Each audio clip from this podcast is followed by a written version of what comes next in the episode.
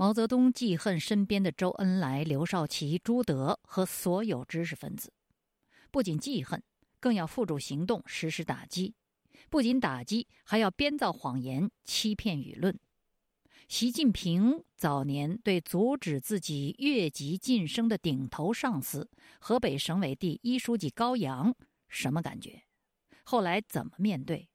他和他治下的官媒如何对公众解说他的跳槽行为？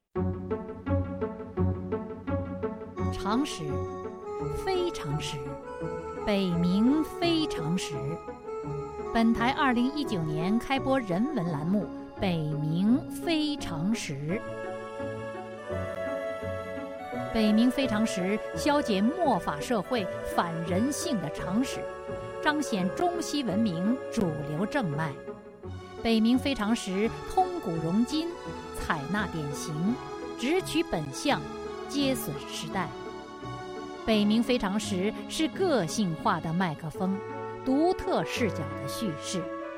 北冥非常时发天道，接地气，豪华落尽见真纯。北冥非常时兼具信息量、思想性。知识性、专业性。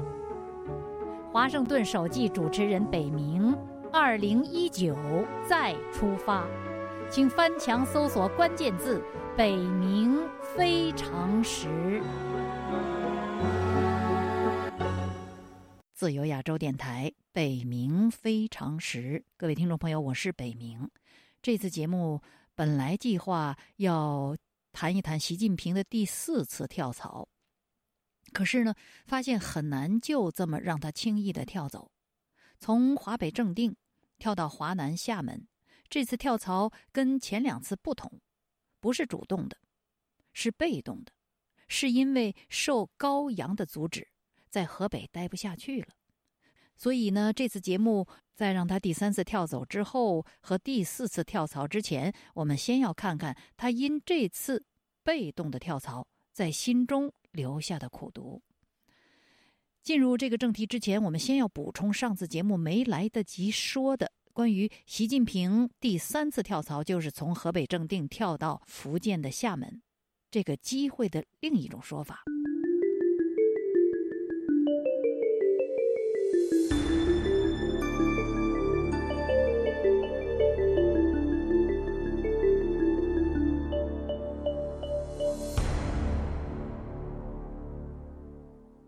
上次我们谈到习近平等待调离华北的机会，也就是厦门副市长这个位置的空缺，是安黎腾出来的。这个安黎原本是走向南的后门去上任的，可是去了之后却到处摆高干子弟的架子，惹的消息被告到中央。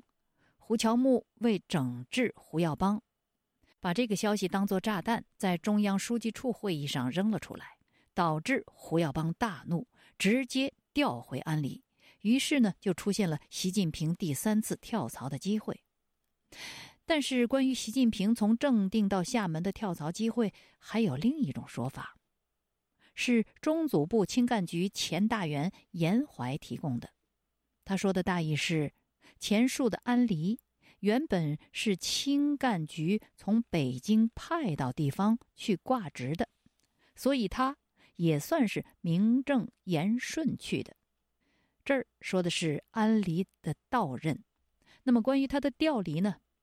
严怀的说法也并未涉及胡耀邦的政敌胡乔木的揭发和指责，而是因为安离当厦门副市长当了一段时间，精神和身体不大好，自己不愿在厦门干了，正好就回北京了。说这话的严怀先生自己也是一位太子党，他在太子党这个圈子中人脉关系广泛，碰巧呢还是清华大学出身，安黎就是他的师姐，这层关系对严怀来说非同小可，因为严怀为人宽厚，虽然他八九六四之后并未受到任何直接的威胁，却出走了海外。显示出他的独立的政治立场、超越阶层利益的价值观念，以及他接纳西方文明政治理念。近年呢，他还公开声言对太子党治国不抱幻想。但是我们知道，政治之外还有友情、人情、旧情。严怀是在二零一六年十月接受《明镜》专访时公开说这番话的。他在公开场合可能为朋友引。如果这个判断属实，那么他的做法从人性的角度无可厚非。但是也因如此，他的这个说法只能聊备一说。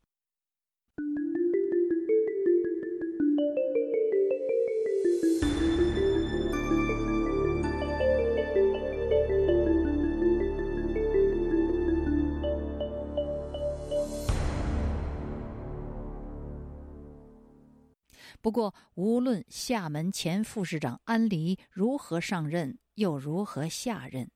习近平、习仲勋父子的等待终于有了机会，那就是在安黎调离之后，厦门方面要求北京再派一位补缺。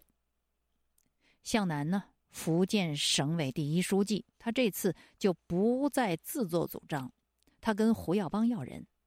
胡耀邦跟主管人事的中央书记处书记。习近平的父亲习仲勋商议，习仲勋推荐自己的儿子习近平。向南的父亲向宇年，三十年代是习仲勋的老同事，这两个人是同道。而胡耀邦对习近平也并非是两眼一抹黑，早在何载的相关简报中，他就认可了习近平是个栋梁才。这句评语，何载又是谁呢？何载是当时任中央组织部的副秘书长。这个何载，一九八二年到一九八四年期间一直关注习近平。他在河北石家庄处理公务，也就是处理那个肥乡事件的时候，不止一次就近到正定县去考察习近平。他后来也亲自听过习近平的工作汇报，所以对习近平评价颇高。说习近平是个栋梁才，这个说法就是他提出来的，并且简报给胡耀邦的。所以就这样，父亲是习仲勋的老朋友、老同事的向南跟胡耀邦要人，胡耀邦跟习仲勋要人。习仲勋推荐自己的儿子习近平，胡耀邦拍板，向南认可，组织部下调令。那么，习近平这一次大跳槽呢，就名正言顺了。常识，非常识，北冥非常识。本台二零一九年开播人文栏目《北冥非常识》。北冥非常时，消解末法社会反人性常识，彰显中西文明主流正脉。北冥非常时，通古融今，采纳典型，直取本相，皆损时代。请翻墙搜索关键词“北冥非常时”。据说习近平行前持中组部的调令。到省委找高阳伯伯辞行，这位高伯伯不知道是开玩笑还是动真格的，冲口说了一句让小习书记尴尬至极的话。这句话是：“你是中央管的干部，来去自由，就不用跟我说了。”习近平够礼数，遭此一枪，心生苦毒。多年之后的二零零九年。高阳以百岁高龄辞世，当时呢，习近平已经官至中常委、中央书记处书记、国家副主席。沧海桑田，物是人非，他跟高阳的这段公案本该了结了。可是消息灵通的海外媒体报道说，在死后也要论资排辈的中共党内殡仪传统中。高阳这位部长级别的元老，殡仪规格之低，与其地位并不相称。九个中常委出席追悼会的只有一个贺国强，不仅殡仪规格不够，报道也大为低调。中国中央电视台只是笼而统之的介绍说，在高阳重病和逝世后，各级领导以不同的方式表示了慰问和哀悼，但是却连已经举行过的高阳追悼会的日子都不提及。殡仪规格不够也罢，别人不出席也罢，报道极为低调也罢，我们知道这都是中共中央的安排。那么，习近平作为高阳任过校长的中央党校的当任校长，作为当年顶头上司的下属，尤其是作为传说中一直保有尊重老同志的美德的红二代，于情于理，习近平怎么也应该到殡仪馆去送高阳一程，参加他的追悼会。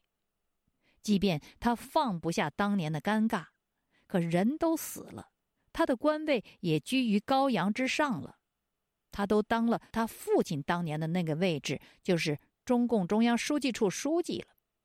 他跟高阳的冤结总该了结为好。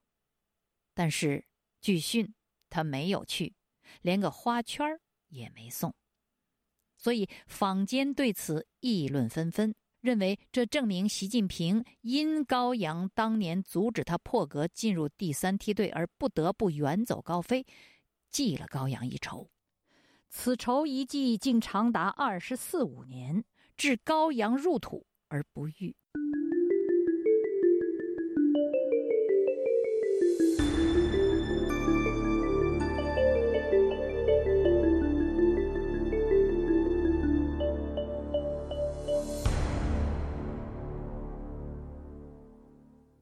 好，现在我们要看看习近平自己和中国官方媒体对习近平第三次跳槽的公开说法。我们看到，中国官方媒体和习近平本人越过他最初从政的起点，那就是国务院办公厅和军委办公厅，把他为镀金而自我下放之地的河北正定描述为习近平同志从政起步的地方。这种说法虽然勉强，也还说得过去，但是对于他离开正定的真正原因，习近平却讳莫如深。而关于他自己从正定到厦门的被动跳槽，在他的口中竟变成了自觉自愿的进取。我们看看二零零六年他在接受《厦门日报》的专访时是这么说的。我当时很踊跃的到厦门来，目的就是想来尝试对改革的实践，对开放的实践。听众朋友，我们知道尝试改革、尝试实践，并非是他离开正定的理由，只是他跳槽之后的继承事实。把后来的事实说成是当初的理由。这如果是在私下里，他自己的圈子里自圆其说，也还是可以理解的。毕竟中国当局如今最高的领导人，早年为急于晋升而跳槽，这个话说起来是不大好听的。但是习近平是公开这么说的，这样的做法，如果不是欺骗舆论，那至少有失诚恳。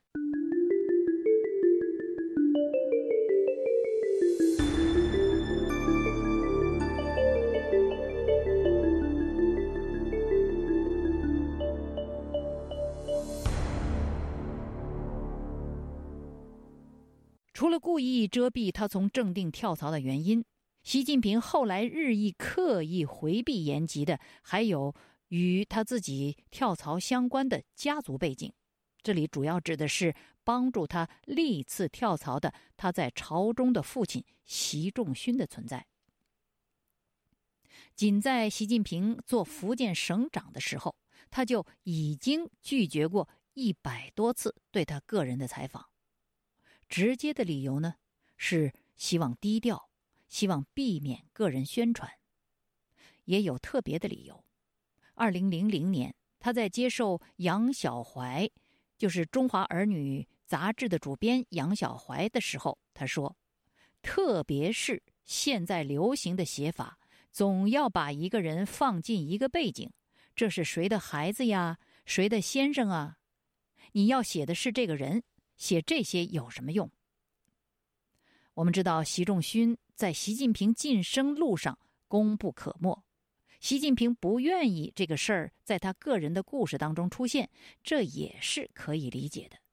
毕竟，习近平同志确实在正定努力苦干实干了一番，他那时候并没有辜负他父亲对他的希望。但是，我们注意到，分明是躲避阻力的跳槽，却说成是主动瞄准锻炼机会去实践改革。这种谎言，在习近平掌握了中国最高权力以后，竟冠冕堂皇的、连篇累牍的出现在中国官方的报道中。这种做法显然是以公开欺骗舆论的方式来拔高跳槽者作为伟大领袖的形象。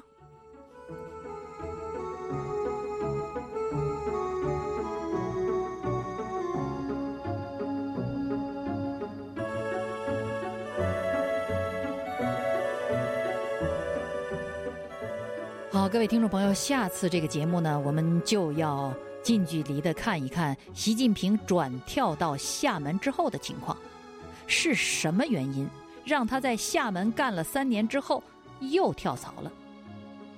这里是自由亚洲电台北冥非常时，我是这个节目的主持、撰稿、制作人北冥，北方的北，明天的明。谢谢您收听，我们下周再会。